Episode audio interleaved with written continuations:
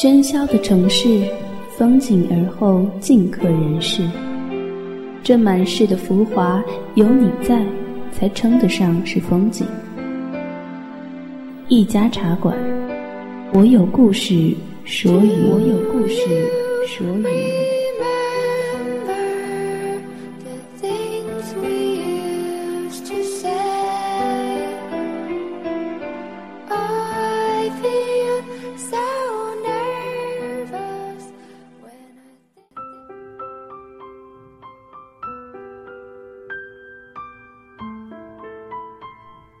掸去你生活的尘埃，聆听我给你的温暖。这里是一家茶馆网络电台，我是浩然。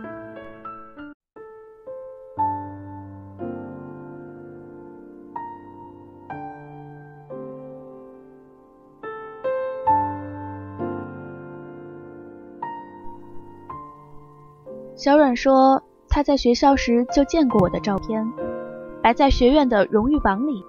我穿着白衬衣，留着中分头，异常的清瘦，俨然一副大好青年的风范。我下意识地摸了摸头，稀疏的发散落在头皮上，已有些顶的迹象。早就记不清他描述的照片里我的模样了。算起来是校友，单位里自然走得近些。无非是一个刚毕业的小姑娘，凭着二十年前我在校时的声誉，顺藤摸瓜，盲目崇拜起来。她时不时地跑进我的办公室，满脑子的技术问题，我有时竟然无言以对，只能一边喝着茶，一边打哈哈。她哪里知道，在这里一待二十年。我早已不是当年那个意气风发的青年。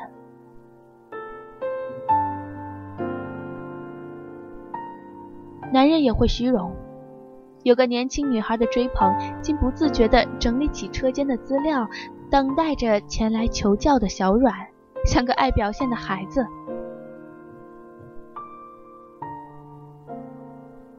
到底没了孩童的单纯。见推门而入的小阮像只活蹦乱跳的兔子，满口薄荷清香，我不得不说，心意飘然，生了异样。小阮对我，不知何时起，眼神里多了炙热，语言里多了渴慕。我一边想入非非，一边自嘲着。这么鲜活的小人儿，怎么会看上我这样的中年人？我已三十八岁，国企任职，有安稳的婚姻，女儿已读中学，在这个东北小城里，早已迈入小康，人慢悠悠地跟着时光溜达。身体发了福，我挺着啤酒肚，时不时的奔赴大小饭局，日子就是这样过来的，并不觉得有什么不妥。然而最近，酒足饭饱之后，拖着醉醺醺的身体回家，见着对肥皂剧或哭或笑的妻子，竟然莫名的烦躁。按部就班的生活过起来也会乏味，难道男人也有更年期不成？我倒情愿是更年期，而不是因为小软。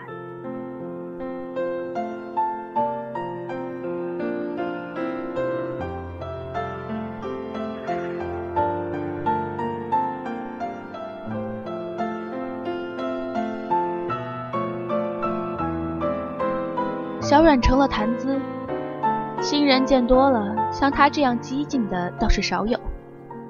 长期泡在车间里向同事讨教作业流程，谁都知道机关单位办事效率低，可他却拿着公文对领导围追堵截，要求盖章，惹得领导不耐烦。同事说：“你们关系特殊，多提醒下他。”不知道是不是听者有意。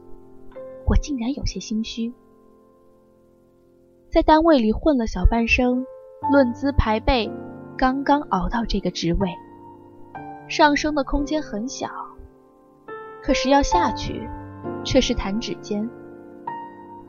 比如贪污受贿，比如桃色事件被大肆宣扬。明明看着葡萄很甜，我却不敢靠近。小阮则不然，有着年轻女孩的热辣和张扬，像是洞悉了我的内心。本是想退缩，却亦步亦趋的被他牵着鼻子走。还是发生了。事后我有些恐慌。自责着不该糊涂，小阮以为我指的是他，伸出白嫩的小手堵了我的唇，说他心甘情愿，然后咯咯咯的笑着，一脸的甜蜜。我讪讪的笑着，做贼心虚的感觉弥漫开来。我不得不说，从一开始就后悔了。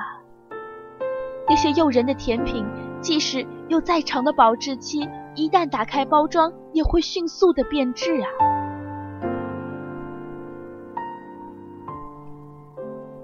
婚外情在这个社会里发生的太多了，无非是已婚男女你情我愿的事情，可真谈到自己头上，却乱了心绪。小阮是何等气盛的女子，问我爱不爱她，问我何时离婚。我却只能拿出诸如家庭责任、社会压力等话来搪塞。小阮无辜地看着我，眼中写满了忧伤。他说：“只要你爱我，即使没有婚姻，我也会跟着你。”我有些发懵，倒希望他选择离开。我此时此刻才明白，任何逾越了社会标尺的事情都不可能轻松，即使是你情我愿。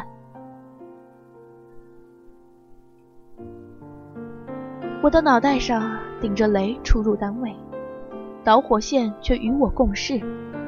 我表面上依旧，心里却有些扑腾，生怕这颗雷炸掉。还是有几遇爆炸的时候，上面下来个培训的指标。事实上，小软去再适合不过了。可鉴于同事口中的特殊关系，我思来想去，还是给了别人。俗话说“举贤不避亲”，可真正的放到这个社会里，还是回避的好。更何况，心里本来就有鬼。小阮闯进我的办公室，大发脾气，问我什么意思。我笑着哄着，生怕他说出什么不该说的话来。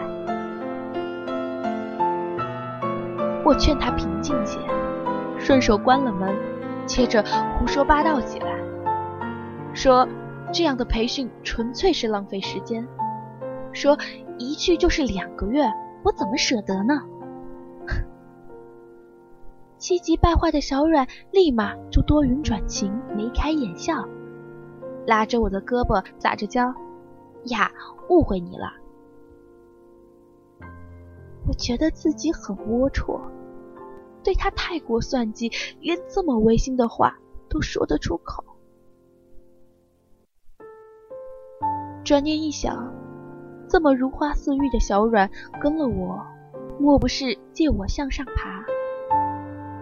我手上这点职权，又能给他点什么呢？是自己想多了吧？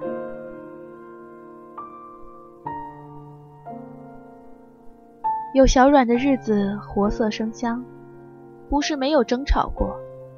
我慢慢的摸透了他的心思，也就这么耗着，成了习惯。小阮在工作中渐渐的懈怠。不怎么往车间跑，做个表格也会拖拉，一副老国企人员的做派。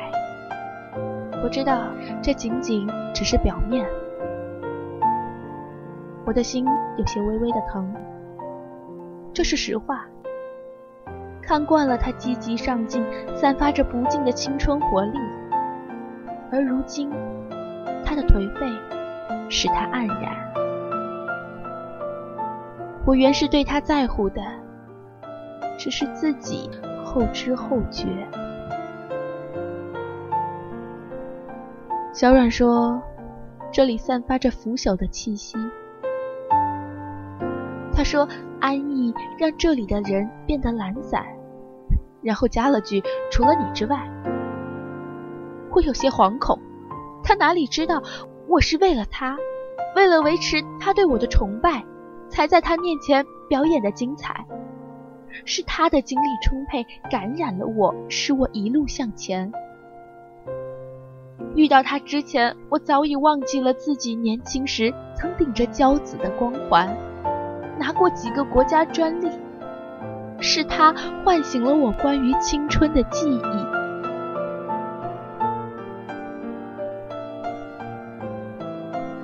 我冥冥之中感觉到。他在这里不会待得长久。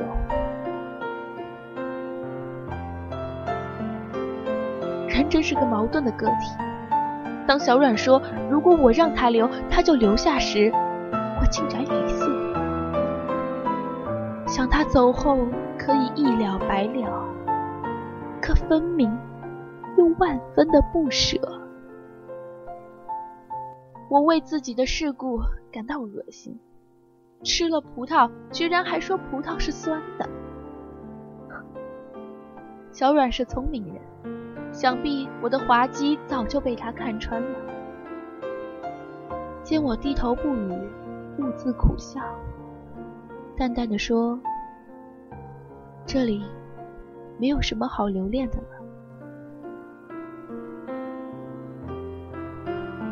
到底是决定要走。去火车站送他。我站在同事间，看着他泪眼汪汪的眼睛，怔怔地看着我。有很多很多的话要说，却不能说出口，只能选些泛泛的话来敷衍。保重，一路顺风。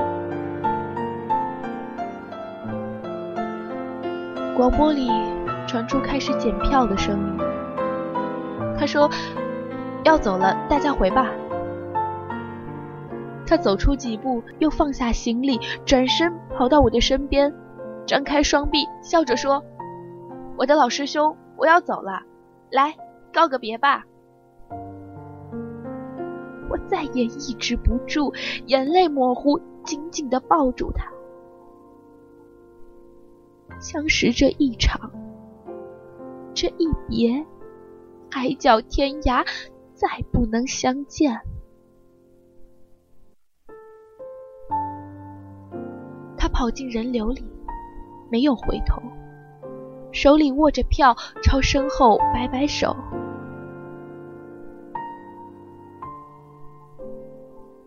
小阮走后，很长的一段时间里，我精神恍惚，像是他的信徒，每天追着他的网络日志，哪怕仅是只言片语。也得以安慰。他先是到了广州，安置妥当，去了桂林、阳朔，半个月之后回来，现在在一家新加坡企业任职。他偶尔会写到过去，东北的寒冷天气，到过的地方，特色的饮食，却唯独不提遇见的人。我有时候甚至怀疑，他是不是早就把我这个老头子忘了。然而，他对我的影响却蔓延至今。我都惊讶于自己的变化，认真钻研起工作上的章程，对下面从严管理，年底结算居然超额完成任务。同时，我写了篇技术创新的论文，意外的。发在专业刊物上。我以为自己到了这个年龄，在这个职位上只等退休了。却在小阮走后的一年里，我因为成绩突出，很快官升一级。原来国企不仅是靠论资排辈，只是安逸的工作让我们成了温水里的青蛙，在不知不觉的加热过程里失去了知觉。一年，一年过得好快。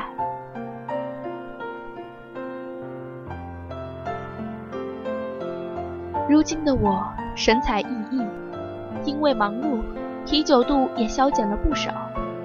朋友惊讶于我的变化，开玩笑的问我是不是有第二春。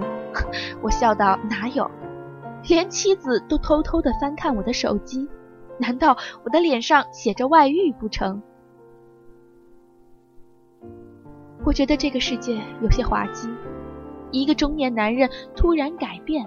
倘若我是外人，想必也会这样猜测。一日，家里大扫除，女儿翻出了老相册，惊讶地说道：“爸爸，这是你吗？你比我还瘦呢。”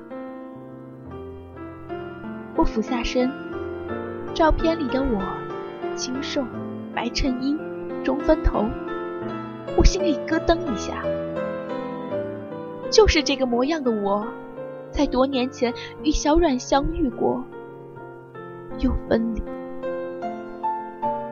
他匆匆的来到我的身边，又匆匆的离开，悄无声息，甚至没有人知道有这样一个女孩曾经走进我的生命里。她是我的救世主，唤醒了我的斗志。让我在余生里学会积极的面对，而我却什么都不曾留给他，一边沉沦在欢爱里，一边又对他百般算计，唯恐他扰了我的生活。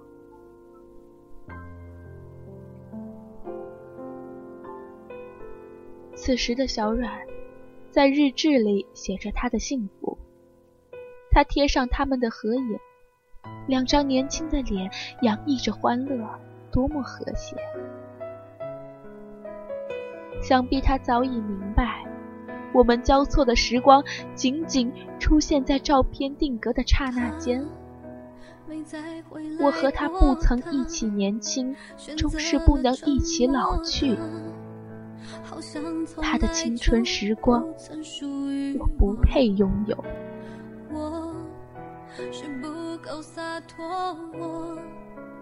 那日，我左手拥着妻子，右肩靠着女儿，一家三口翻着老照片，讲述着一段段光阴里的旧事。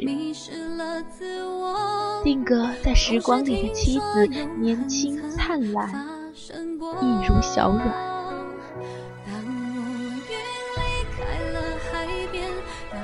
我不得不承认，我对小阮不是爱，我无耻地盗用了他的青春，怀念着我的年少，而属于我的年少时光，早已在尘封中渐渐的逝去，唯有与我共度小半生的妻，曾与我一起年轻过。将来也会同我一起慢慢老去。